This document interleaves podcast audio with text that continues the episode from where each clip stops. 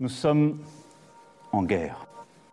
Est-ce qu'on doit craindre un effondrement mondial? Est-ce qu'il y a un risque d'effondrement mondial? Ceux qui partent aujourd'hui ou demain des grandes villes, ils auront vraiment des morts sur la conscience. Vous avez dit qu'ils vont faire flipper, hein Vous avez prévenu, hein J'ai pas ramené. Euh... eh, c'est pas Patrick Sébastien, c'est pas les sardines, hein flipper.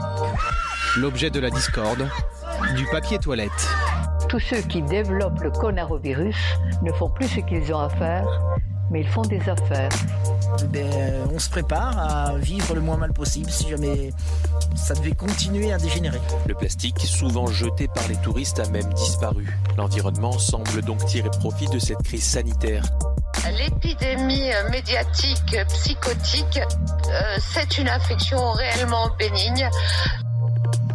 Nous sommes en guerre. Euh, une expérience un peu sympa de 15 jours, de six personnes qui se connaissent pas et qui vont faire de la coloc dans un endroit absolument magnifique, euh, qui vont sortir en cosmonaute faire du quad. On pouvait pas imaginer en fait qu'il y ait en- seulement au bout de trois jours cette épreuve, cette mise à l'épreuve finalement qui, était euh, issue de ce confinement, même s'il était volontaire. Sans jamais finalement prendre cette posture du coach pour faire du, développement personnel, il y a une sorte d'apprentissage par le trouble finalement dans cette situation et euh, qui nous invite euh, peut-être à nous détacher, à nous libérer euh, de ce qui fabrique, de- d'identifier ce qui fabrique les clichés aujourd'hui du monde organisé. Que révèle bien euh, la pandémie actuelle, c'est euh, c'est notre interdépendance et puis notre dépendance aux infrastructures, aux chaînes globales de valeur, nous aider à, être plus dans une posture d'enquête et, pas dans une posture, euh, la posture problème-solution. Hein, J'ai un problème, je cherche la solution, je connais le problème, je suis en quête de la solution.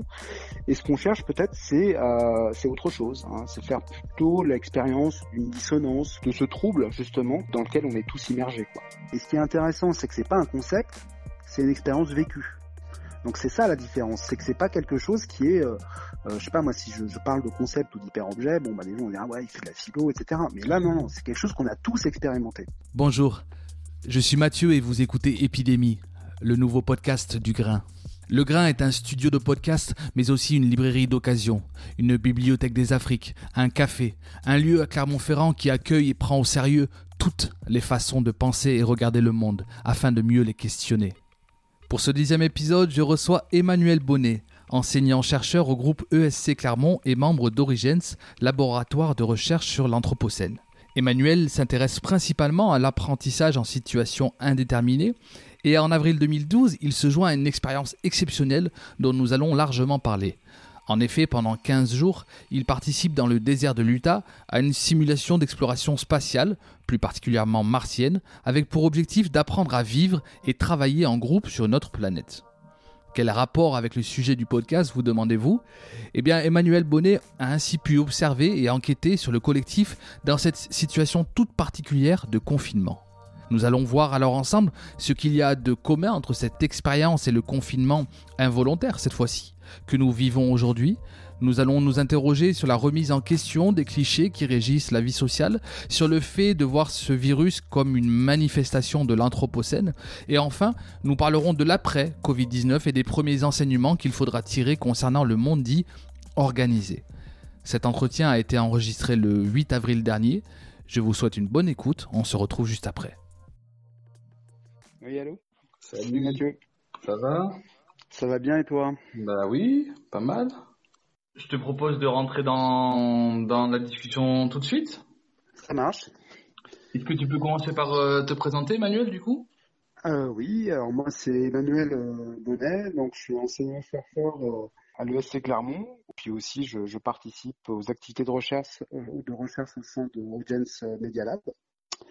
Voilà, donc euh, je travaille essentiellement dans ma thématique de, recherche principale, c'est euh, l'apprentissage, euh, pourrait dire en situation indéterminée, c'est-à-dire des situations euh, dans, dans, dans lesquelles on ne sait pas trop ce qu'on va faire ou ce qu'on va apprendre.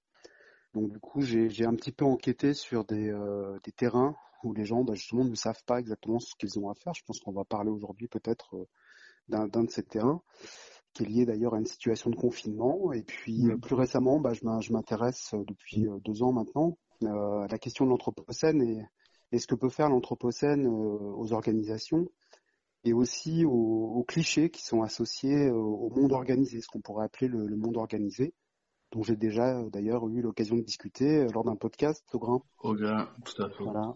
On se rappelle bien de ça. Et ça. oui, et euh, alors bon, on a déjà, reçu sur, sur le podcast euh, Diego Landivar. Oui. Sur ce podcast Épidémie. Euh, et toi, tu, tu as une proposition euh, très intéressante dans le sens où tu as vécu une situation volontaire. Alors là, là, là, du coup, tu vas nous dire si c'est important ou pas. Mais donc, c'était une situation volontaire de confinement pendant 15 jours dans le désert de l'Utah, si, si j'ai bien. Oui, c'est ça. mémoire. Donc c'est ça, il y a il y a, huit ans, euh, bah, quasiment jour pour jour, entre fin mars et début avril euh, 2012, bah, j'ai participé euh, dans le cadre de ma thèse à une simulation d'exploration euh, spatiale dans le désert de l'Utah. Et donc euh, oui, c'était une situation de, de- de confinement parce que la, la station faisait 20 mètres carrés, on était un équipage de 6, donc 6 pour 20 mètres carrés pendant une durée de 15 jours. Donc c'est un confinement qui est on va dire, limité. Et puis c'est aussi un, confinement volontaire. hein. On a candidaté pour participer à, cette euh, simulation.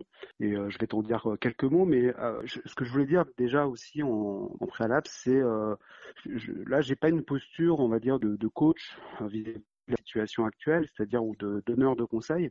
Ce que je voudrais faire, c'est de te parler en fait de, cette situation de confinement, ce que j'y ai observé, comment j'y ai participé aussi, et euh, pas forcément d'en tirer, si tu veux, des, des leçons, des recettes, si tu veux, pour mieux vivre euh, la situation de confinement actuelle, parce que je pense que la projection de cette situation vers la situation que nous sommes en train de vivre, elle n'est pas euh, forcément évidente. On peut peut-être en parler Ouais. à la ses limites exactement. Mm.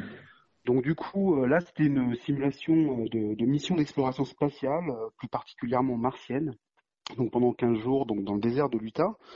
Euh, donc c'est un endroit absolument, on va dire, euh, qui est très euh, très beau, hein, c'est c'est magnifique, qui ressemble en effet géologiquement esthétiquement un petit peu à un paysage martien. Et euh, l'objectif, on va dire, de, initial de, de, de la mission, c'est il est assez vague. C'était juste apprendre à, à travailler, à vivre ensemble sur une autre planète. Avant quand même que tu, rentres dans à l'explication de, de cette mission, peut-être rappeler le sujet de ta thèse et comment du coup, via cette thèse-là, tu t'es retrouvé embarqué dans cette dans cette mission. Oui. Donc du coup, bah moi je faisais une thèse sur la logistique en situation extrême. Donc comment euh, s'organise euh, au jour le jour euh, une activité collective dans une situation qui elle-même est évolutive, euh, qui peut être incertaine, un peu un peu risquée? Donc je travaillais un petit peu sur cette euh, question-là et euh, j'avais un terrain qui, qui j'étais en fait allé à la fois à l'université d'Auvergne, qui s'appelait l'université d'Auvergne à l'époque, et euh, à l'école des officiers de l'armée de l'air et en particulier au centre de recherche de l'armée de l'air.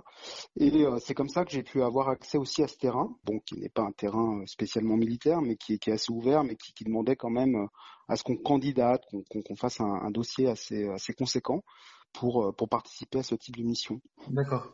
Donc euh, voilà, donc c'est en gros, on n'avait pas vraiment euh, cet objectif, euh, c'est en lien avec une, une association qui s'appelle la Mars Society. Et la Mars Society, euh, en fait, à part euh, dire, bon, vous êtes euh, pendant 15 jours à 6 euh, dans 20 mètres carrés, euh, vous pouvez sortir en, en- comment dire, en tenue de cosmonaute pour aller explorer l'Utah, euh, et mener aussi des, des, des projets scientifiques, parce que chaque personne, en fait, était porteur d'un projet scientifique, d'un projet de recherche. Donc, mon projet à moi, c'était euh, observer, enquêter un peu sur, euh, sur le collectif dans cette situation de confinement. Mais d'autres faisaient des projets peut-être en, astrophysique, euh, en ergonomie, enfin voilà, donc il y a différents projets qui étaient mis en place. Et euh, il n'y avait pas tellement d'autres objectifs euh, que celui-là, euh, mis à part le fait que voilà, on est censé, selon la Mars Society, euh, apprendre à vivre et à travailler ensemble sur une autre planète donc euh, qui en, en l'occurrence était plutôt le désert de l'Utah. Et euh, travailler, donc ici, c'est vraiment réaliser des projets scientifiques. Donc toute la première partie, on va dire, de la mission, qui est plutôt la préparation de la mission, était uniquement centrée euh, sur la logistique des, des, des projets scientifiques, c'est-à-dire euh, quel matériel, euh, euh, il y a une partie administrative, les dossiers, euh, comment on construit le, les, les protocoles de recherche, et, et- etc. Et en gros, comment on va s'organiser en fait pour réaliser euh, ces, ces projets scientifiques. Donc ça, ça a duré euh, quand même quelques mois, donc c'était avant la mission. Et euh, bon, bah, c'était un collectif qui ressemble plutôt à une équipe projet, on va dire, qui, qui va travailler ensemble. On avait chacun des, des projets très différents, et puis on essayait simplement de se coordonner en fait pour mener nos, à bien nos, nos expériences. Et euh, ce qui s'est passé, c'est que bon, bah, on arrive en fait dans l'Utah, donc on rentre un petit peu dans cette situation-là qui est un peu particulière, un petit peu atypique quand même. hein. Donc une, une station dans, dans l'Utah où on est dans une station et qu'on veut sortir, on, est, on a un phase de décompression, on doit s'habiller en cosmonaute, sortir. On a un mission control euh, qu'on appelle et auquel euh, finalement avec lequel on communique euh, bah, à peu près toutes les informations qui sont relatives à la, mission. Donc c'est plutôt des aspects techniques, comment on s'occupe de la station, que ce soit au niveau de l'énergie, de l'eau, etc. Et ce qu'on a fait aussi pendant nos missions scientifiques. Donc ça, c'était, on va dire, l'aspect assez factuel, on va dire, de, la mission. Et puis au bout de trois jours, on, s'est rendu compte qu'il y avait quelque chose qu'on n'avait pas du tout anticipé, on va dire, dans la phase de préparation, et qui était justement cette épreuve de confinement. Hein, parce qu'on est six personnes en fait qui se connaissent euh, absolument pas et qui se retrouvent ben, un peu nez à nez, mais même dans comment dire dans une relation d'intimité et d'interdépendance très très forte euh, dans 20 mètres carrés où euh, justement il faut tout le temps essayer de, négocier ce qui est public, ce qui est euh, collectif, ce qui est individuel, ce qui est de l'ordre du travail et ce qui n'est pas de l'ordre du travail. Et ça, ça a généré un ensemble de problèmes, on va dire. Hein, ça, c'était, c'était vraiment la découverte, on va dire, de, au bout de trois jours. C'est que même l'objectif initial, qui était plutôt centré sur la science, euh, tout d'un coup, euh, il n'est pas si prioritaire que ça. C'est-à-dire que les troubles auxquels on est confronté, les, difficultés auxquelles on est confronté, elles sont pas d'ordre scientifique, elles sont pas associées finalement à la réalisation des projets scientifiques, mais plutôt à, la vie quotidienne et comment on va faire pour s'en sortir en fait, pour pas euh, qu'on implose, hein, qu'on ait trop de difficultés au point justement d'arrêter la, mission. Alors qu'on peut se dire que finalement, c'était peut-être que dans une première définition, une première représentation qu'on pouvait faire de cette simulation, bah, tout simplement euh, une expérience un peu sympa euh, de 15 jours, de six personnes qui se connaissent pas et qui vont faire de la colloque dans un endroit absolument magnifique, euh, qui vont sortir en cosmonaute faire du quad. On pouvait pas imaginer en fait qu'il y ait seulement au bout de trois jours cette épreuve, cette mise à l'épreuve finalement qui, qui était issue de ce confinement, même s'il était volontaire. On savait, on savait très bien qu'on allait être dans une forme de confinement, mais on n'avait pas anticipé finalement l'épreuve du confinement. Donc c'est euh, cette euh, moi ce qui m'a intéressé c'est ce basculement là on va dire d'un objectif initial vers d'autres choses euh, dont je pourrais éventuellement te parler. Donc quand tu vas sur ce terrain pour alimenter ta thèse, à aucun moment tu imagines que le confinement sera un sujet justement de, de cette thèse là alors je l'avais, disons, pas anticipé complètement. Donc, moi j'étais dans une posture qui était plutôt de type observation ethnographique. Donc euh, je m'attendais en gros à rien, mis à part le fait que j'avais prévu un, un, ensemble de choses, un, on va dire un cadre on va dire de, de recherche, une, sorte de problématique de, de, de, recherche, et finalement en effet qui n'était pas tellement relié. C'est sûr que l'épreuve en elle-même, je m'étais pas dit tiens je vais faire une thèse sur le confinement, alors que finalement bah, c'était euh, c'était au cœur même de, ce qu'on observait, ouais bien sûr, je l'avais pas anticipé. Ouais. Et alors du coup donc tu as fait les 15 jours complets oui, oui, on, on est resté donc 15 jours euh, et en fait, qu'est-ce qui s'est passé euh, bah, Il y a eu donc euh, une sorte d'abandon un peu de cet objectif initial. Alors, pas pour tous, mais je dirais une réévaluation de cet objectif initial. Hein. L'objectif initial, c'est très centré sur la science notamment, la logistique des projets scientifiques. Et le deuxième objectif, hein, finalement, on a mis en place pour pouvoir vivre justement en situation de confinement, eh ben, il est lié justement, je sais pas comment on pourrait qualifier ça, hein. disons la partie la vie domestique euh, les, les, activités qui sont euh, pas forcément les plus valorisées dans notre vie quotidienne, comme euh, faire le ménage, faire la vaisselle ou des, choses comme ça, étaient tout d'un coup devenues extrêmement importantes. Et ça, c'est quelque chose qu'on n'avait pas anticipé euh, non plus. Hein. C'est-à-dire le fait, alors il y a, plusieurs situations. Euh, par exemple, il y a une situation un peu énigmatique, c'est que en fait, elles sont très marquées culturellement. Hein. Il, y a, tout un imaginaire de, de l'exploration spatiale mmh. hein, qui va dans, dans, les artefacts, dans les euh, comment dire les, les cosmonautes, dans le fait qu'on doit faire un patch de mission, un peu comme si on était un vrai équipage qui allait sur Mars. Sur Mars, hein. le patch, c'est ce qu'on met sur le, la tenue de cosmonaute avec le symbole, le nom des membres, etc. Et ça, euh, mais dès le départ, finalement, ça a été euh, réévalué par le collectif comme n'étant pas absolument prioritaire par rapport à d'autres aspects qui sont justement liés euh, aux activités domestiques. Il y a aussi une autre situation. Euh, donc, la première, c'est vraiment comment on passe finalement des, artefacts, des attentes, on va dire, qui étaient liées à la, culture, hein, un peu de, de l'exploration spatiale et puis même de la science hein, qui est associée à l'exploration spatiale, à quelque chose qui est domestique. Et le deuxième, c'était euh, la pratique un peu énigmatique du chef de mission au bout d'un certain temps, en fait, elle, elle commence à douter de, ce qu'elle a à faire. C'était pas la seule. Hein. Je, pense que dans cette situation, on, était beaucoup finalement à se dire, mais finalement, qu'est-ce qu'on fait là hein? Si finalement c'est cette identité première qui était le, le, cosmonaute, etc. Bah, finalement, c'est pas ça le plus important. Hein, c'est pas ça le plus important dans cette situation de confinement. Euh, qu'est-ce qu'on fait là? En fait, c'est vraiment une situation euh, indéterminée. Et pour la chef de mission, bah, c'était un peu pareil. C'est en fait, qu'est-ce que je suis censé faire en tant que chef de mission? Et donc, elle n'arrêtait pas de poser des questions par rapport à ça, et elle savait pas tellement euh, comment faire justement pour arbitrer des situations classiques. Et ça, je pense que ces deux situations étaient vraiment une grosse source d'apprentissage pour, pour le collectif. Pour cette expérience, donc tu l'as dit, tu avais une posture ethnographique. Tu as aussi un, un, bagage philosophique. Oui. Une espèce de, de gap entre effectivement la mission euh, euh martienne, euh, l'exploration avec tout cet imaginaire euh, que, que ça convoque, et finalement les, les, conclusions que vous faites au bout de trois jours de, ben en fait l'essentiel, enfin la, la, base c'est c'est la quotidienneté, finalement les tâches quotidiennes. Oui. À partir de, de, ça, qu'est-ce que tu en tires comme comme enseignement qui, qui toi sont parus vraiment essentiel pour euh, bah, justement pour nourrir ta, ta, thèse encore une fois bah, je dirais là, c'est plutôt des travaux que j'ai, c'est, une mise à jour, on va dire, parce que sur dans ma thèse, euh, il n'y a pas cette réflexion critique que je mène aujourd'hui dans le cadre d'une recherche. Hein. je, je, reprends un peu ce terrain-là. C'est vrai, il y a deux éléments qui sont qui sont assez importants. la première, c'est la notion de cliché que, que j'ai déjà eu, enfin, l'occasion d'aborder lors d'un, podcast avec toi. Ouais. Donc euh, ces clichés, ben c'est un peu, alors c'est au sens euh, donné par un philosophe qui, qui s'appelle Gilles Deleuze et qui euh, dans, dans l'image temps, donc un, un, livre qui consacre aux images, et en particulier aux images cinématographiques. Il appelle ça les images sensorimotrices. Euh, c'est-à-dire que c'est les réponses habituelles que l'on donne finalement à des situations, à des, à des trajectoires, à, quelque chose qui arrive dans l'environnement et auquel je réponds. Et je n'ai pas de souci par rapport à ça, je peux agir dans cet environnement, etc. Donc cette notion, elle est très importante à mon sens parce que les clichés, on voit bien que c'est pas simplement des métaphores ou des choses comme ça, hein, c'est des choses qui, sont, qui nous aident vraiment à, à agir plus simplement dans la vie. Et en fait, j'ai le sentiment que qui s'effondre en fait dans cette situation-là, dans notre situation de confinement, euh, dans, dans, le cadre de la mission, ce sont les clichés justement. C'est-à-dire que les clichés ne fonctionnent plus.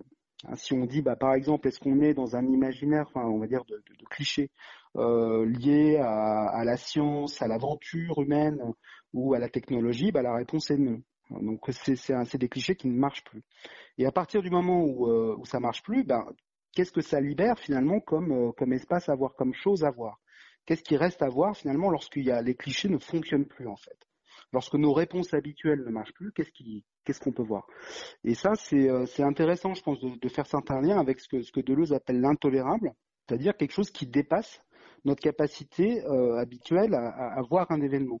Et du coup, euh, lorsqu'on se confronte à, à, quelque chose qui, qui est intolérable, bah, les, les, clichés, bah, ils volent en éclats. Quoi. Peuvent pas survivre finalement euh, à cette expérience-là. Donc ça, c'est une première euh, première chose. Moi, je trouve que c'est intéressant de dire qu'il y a certaines trajectoires qui étaient fondées sur des clichés qui ne sont plus opératoires.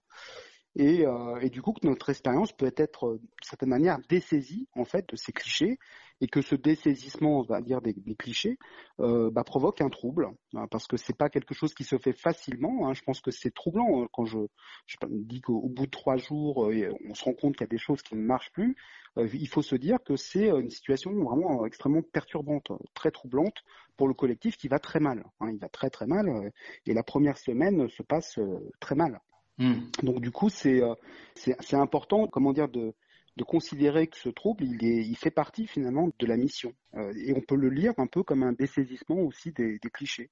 Puis peut-être un deuxième euh, enseignement, c'est une lecture que j'ai fait un peu plus récemment d'une philosophe et artiste qui s'appelle montréalaise, qui s'appelle Erin Manning, qui a publié un livre qui a été récemment traduit en français qui s'appelle Le geste mineur.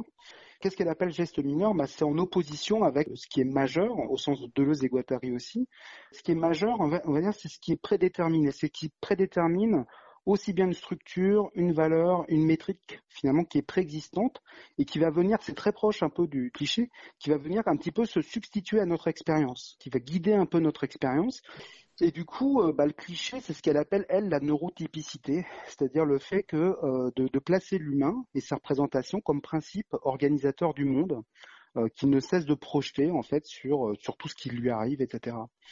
Donc ça, c'est à mon avis très intéressant parce que dans cette expérience un peu de simulation, on vit finalement une sorte de vacillement de, de ce qui est prédéterminé en termes d'identité, en termes de valeur, en termes de ce qui est important et de ce qui ne l'est pas. Et euh, c'est ça qui est mis en trouble en quelque sorte. Hein. C'est ce qu'elle appelle, elle, une politique euh, identitaire centrale, c'est-à-dire le fait que euh, on détermine à notre place ce qui a de la valeur, ce qui compte, etc. Alors justement, le confinement peut être une expérience aussi, encore une fois, là, de dessaisissement ou de, de mise en trouble de cette politique identitaire centrale qui pilote un peu tous les aspects de notre vie, quoi. Et ça, c'est, je trouve que c'est un point important pour, en tout cas, de ce qu'on a appris, enfin, de ce qu'on peut, ce qu'on peut lire plus au niveau de la recherche sur cette expérience un peu ethnographique. Donc là, on parle du confinement dans cette mission, mais quand j'ai exploré le Mali, enfin, j'ai exploré dans le sens où euh, j'ai vécu, j'ai tenté de m'immerger vraiment dans la culture. Finalement, à un moment, plus on avance, plus on se retrouve euh, confronté à une sorte de d'une altérité radicale. Mm-hmm fait sauter, euh, fait péter tout un tas de verrous, de clichés. Est-ce que toi, tu, tu rapprocherais un peu l'expérience de l'interculturalité avec celle du, confinement que tu as vécu? Alors oui, peut-être parce qu'il y a quelque chose finalement. Alors c'est peut-être un peu moins exotique, mais on est dans cette atypicité, c'est-à-dire dans le fait que justement euh, ce qui semblait euh, normal, y compris certains de nos attachements initiaux, finalement ne tiennent plus. Ça, c'est à mon avis, c'est très très intéressant pour euh, pour essayer de comprendre un peu euh, mm. ce qui se passe au niveau du trouble, de cette expérience-là du trouble. Mais il y a une autre chose aussi, à mon avis, qui peut être euh, intéressante, c'est au-delà de, du fait que on puisse s'attacher aussi à d'autres choses, parce qu'il y a cette redirection finalement des, des pratiques et des trajectoires. Hein. Quand on passe par exemple d'un objectif initial qui est centré sur la science vers quelque chose qui est bah, la vie domestique, bah, il y a une redirection de la valeur, de, de, même des identités. On n'est plus là en, je sais pas quoi, en marsonaute euh, dans, dans la mission, mais on est dans quelque chose d'autre qui n'a rien à voir finalement avec Mars, hein, mais qui est lié finalement à, la, à, l'immersion dans, dans, la situation. Donc il y a une forme d'étrangeté dans mm. cette expérience euh, qui est liée à la fois à un phénomène d'attachement à de nouveaux objets, à de nouvelles choses finalement qui comptent euh, le plus, mais aussi, à mon avis, à, à l'importance du détachement. C'est-à-dire, au-delà du trouble, c'est aussi une capacité à se détacher de certaines choses qui étaient euh, initialement prévues ou qui étaient pensées à notre place ou qui nous accompagnaient parce que c'est normal, je veux dire, d'avoir entre guillemets des clichés qui, orientent nos vies. Et là, du coup, euh, c'est cette expérience de détachement, à mon avis, qui est tout à fait intéressante. On l'a dit en préambule de la conversation, euh, la projection de ce confinement-là, volontaire, de 15 jours, sur le confinement que l'on vit aujourd'hui, a ses limites. Mais la question maintenant qui me brûle les lèvres, c'est de savoir quels sont toi les, points communs que tu pourrais euh, pointer du doigt. Et du coup, euh, encore une fois, euh, quels, enseignements par la pratique tu es en train de, tirer qui font justement écho à cette expérience préalable il y a huit ans? Oui, alors du coup, bah, sans jamais finalement prendre cette posture du coach pour faire du, du développement personnel ou etc. Parce que là, je pense que tout le monde y va un petit peu de sa des recettes de cuisine pour mieux vivre ou des choses comme ça. Donc là, c'est pas vraiment l'orientation que je prendrais. Je dirais c'est c'est quand même une situation d'apprentissage assez radicale, euh, assez troublante. Hein. Je veux dire, on est, il y a une sorte d'apprentissage par le trouble finalement dans cette situation et euh, qui nous invite euh, peut-être, je peux pas me prononcer pour toutes les personnes qui sont en situation de confinement, mais à nous détacher, à nous libérer de ce qui fabrique, d'identifier ce qui fabrique des clichés aujourd'hui du monde organisé. Et moi, personnellement, c'est en lien aussi avec mes, recherches au, sein d'Origins, bah, c'est lié aussi à la managérialisation de la vie sociale, un peu en, résonance avec ce que dit euh, Erin Manning, je veux dire sur cette politique là de, de identitaire hein, qui fixe finalement les rôles, les identités, le sens euh, qu'ont les choses d'une action, euh, ce qu'on est censé faire, comment on est censé s'améliorer. Ça, je pense qu'il y a une managérialisation euh, de, des aspects de la vie sociale, à mon avis, qui serait intéressant aujourd'hui, de, auquel il serait intéressant de renoncer, quoi. Donc, d'essayer de, découvrir, d'expérimenter bah, d'autres formes d'identité euh, qui ne sont pas les étiquettes qu'on nous attribue, euh, soit dans la vie professionnelle, soit dans, ce qu'on mène finalement dans ce qu'on pourrait appeler le monde organisé. Donc, euh, je dirais de voilà, c'est une situation d'apprentissage, euh, de, renoncement, euh, qui n'est pas forcément tournée vers le développement personnel, mais plutôt vers une expérience du détachement par rapport à ce qui était de l'ordre du cliché, etc. Quoi.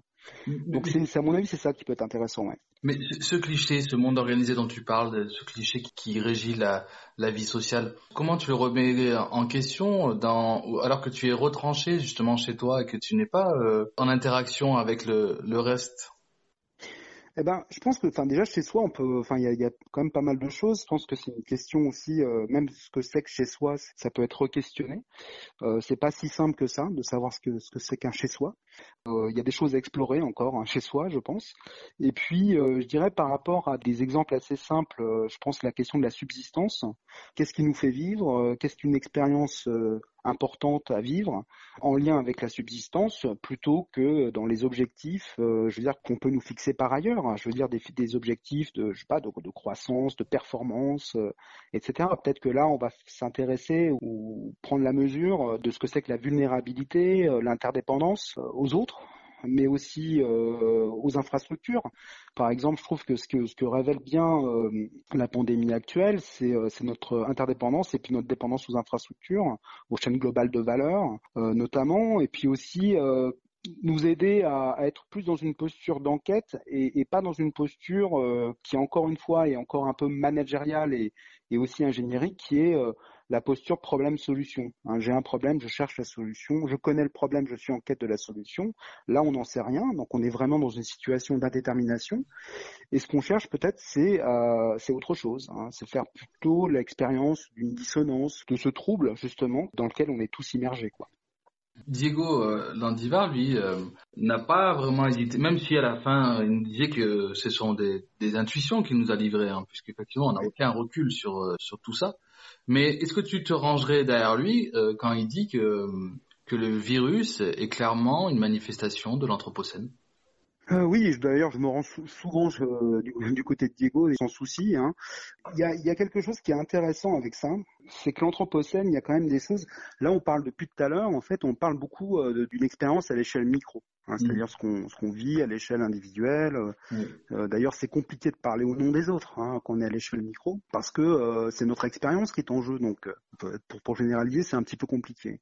Alors, l'anthropocène, elle c'est pas quelque chose qui se, joue uniquement à l'échelle micro et se joue plutôt à, l'échelle de ce que euh, Timothy Morton appelle des, hyper-objets, c'est-à-dire des objets qui sont absolument imperceptibles, mais qui sont absolument partout. Hein, donc il y a, y a, vraiment une, euh, le changement climatique, c'est euh, c'est pas forcément perceptible, mais c'est partout.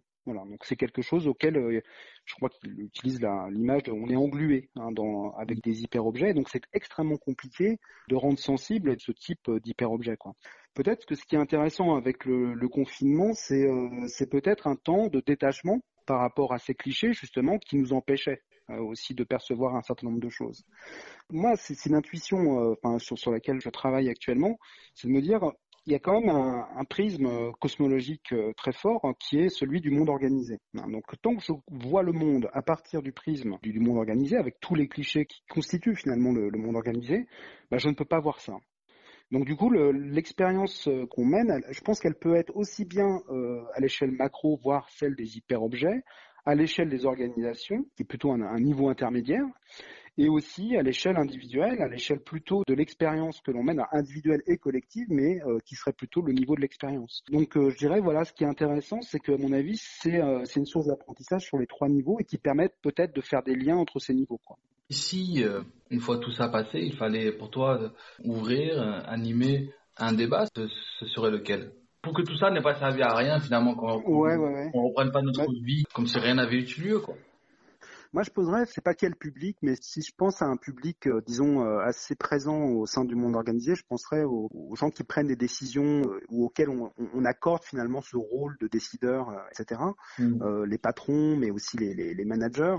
Justement, j'essaierai de leur poser la, la, question de quelle articulation ils peuvent faire entre ce qu'ils ont vécu à l'échelle individuelle, micro, etc., et comment ça a permis ou pas de, de renoncer à certaines, à certaines options. Qu'est-ce qui n'est plus possible? Qu'est-ce qu'ils ont vu qu'ils ne voyaient pas? Voilà. Parce ouais. que je pense que dans le, dans le, dans le basculement, euh, si tu veux, il y a, y a ça. Je suis sensible à un truc qui n'était pas sensible, j'arrive à voir quelque chose qui n'était pas perceptible, il y a quelque chose qui est important et qui avant n'était pas important, et je dirais c'est comment cette euh, redirection euh, s'est traduite, s'est incarnée presque euh, chez eux via cette expérience de confinement qui n'est pas simplement l'expérience du confinement spatial, social, etc. C'est, euh, moi, je pense que ce qui est intéressant avec cette redirection possible des, des pratiques euh, au sein du confinement, ça touche en effet euh, d'autres objets que euh, la sphère du domestique, par exemple, et que, à mon avis, ça peut euh, éventuellement avoir un impact sur la manière dont on on fait de l'anticipation stratégique, la manière dont on prend des décisions, ou surtout de la manière dont on les construit et dont on élabore les, nos décisions. C'est ça que je poserais comme question, euh, je pense. Est-ce que toi, ce sera ma, ma dernière question, est-ce que toi, déjà, tu as tiré des premiers enseignements à titre personnel?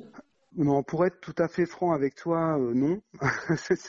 c'est plutôt, alors, je dirais pas à cette échelle-là, parce que moi, je suis déjà, notamment au sein d'Origins, euh, engagé sur cette réflexion, euh, notamment en lien avec l'anthropocène, avec les, les bouleversements écologiques, les effondrements. Euh, mais oui, enfin, je dirais, enfin, c'est, c'est quelque chose que j'avais déjà un petit peu vu, mais ce qui, ce que j'avais pas vu, c'est le côté, comment dire, c'est l'échelle, c'est une question d'échelle en fait. C'est que on, on est dans une situation individuellement vécue dans, dans une sphère un peu privée, domestique mais qui finalement est partout. Hein. Donc c'est presque un hyper-objet. Hein. C'est, on a l'impression que le confinement n'est plus quelque chose qui se passe simplement ici, là, ouais. et, et, qui peut se passer partout. Et ce qui est intéressant, c'est que c'est pas un concept, c'est une expérience vécue.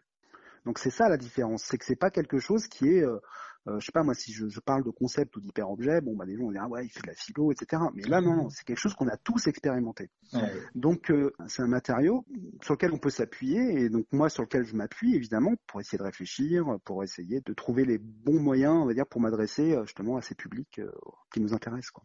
Mais est-ce que tu penses sincèrement qu'il y aura un, un après Covid-19 Disons que je suis pas convaincu d'un truc, c'est le côté spectaculaire, du côté avant-après. Je, crois qu'il peut y avoir des phénomènes de rupture, euh, plus ou moins délibérés, euh, subis, etc.